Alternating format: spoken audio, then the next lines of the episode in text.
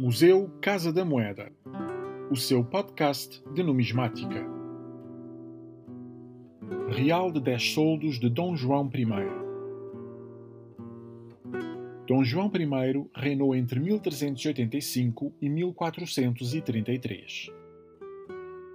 O seu reinado pôs fim à crise política provocada pela morte de Dom Fernando I. O rei assegurou a independência do país na Batalha de Aljubarrota, travada em 1385 com o auxílio de Dom Nuno Álvares Pereira, condestável de Portugal.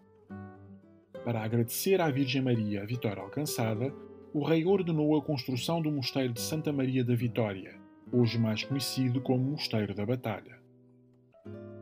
Durante o seu reinado, foi assinado o Tratado de Aliança Luso-Britânica, de que resultou o seu casamento com Dona Filipa de Lencastre.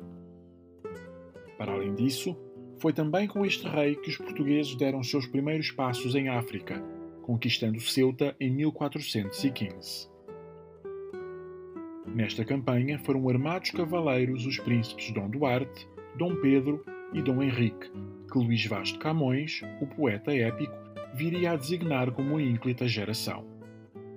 Dom João I ficou conhecido para a história como o rei culto e o seu reinado ficou eternizado pela pena do cronista Fernão Lopes.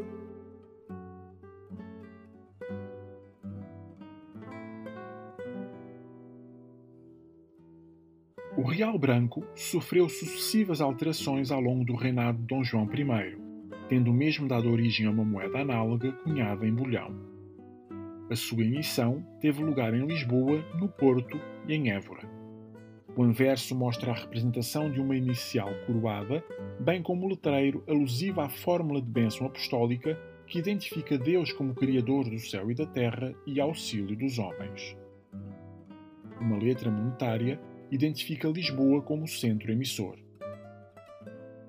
O reverso mostra a representação das quinas postas em cruz, formadas por escudetes com besantes em aspa e inscritas numa moldura quadrilobada. Esta face contém também o letreiro que identifica o nome e o título do rei.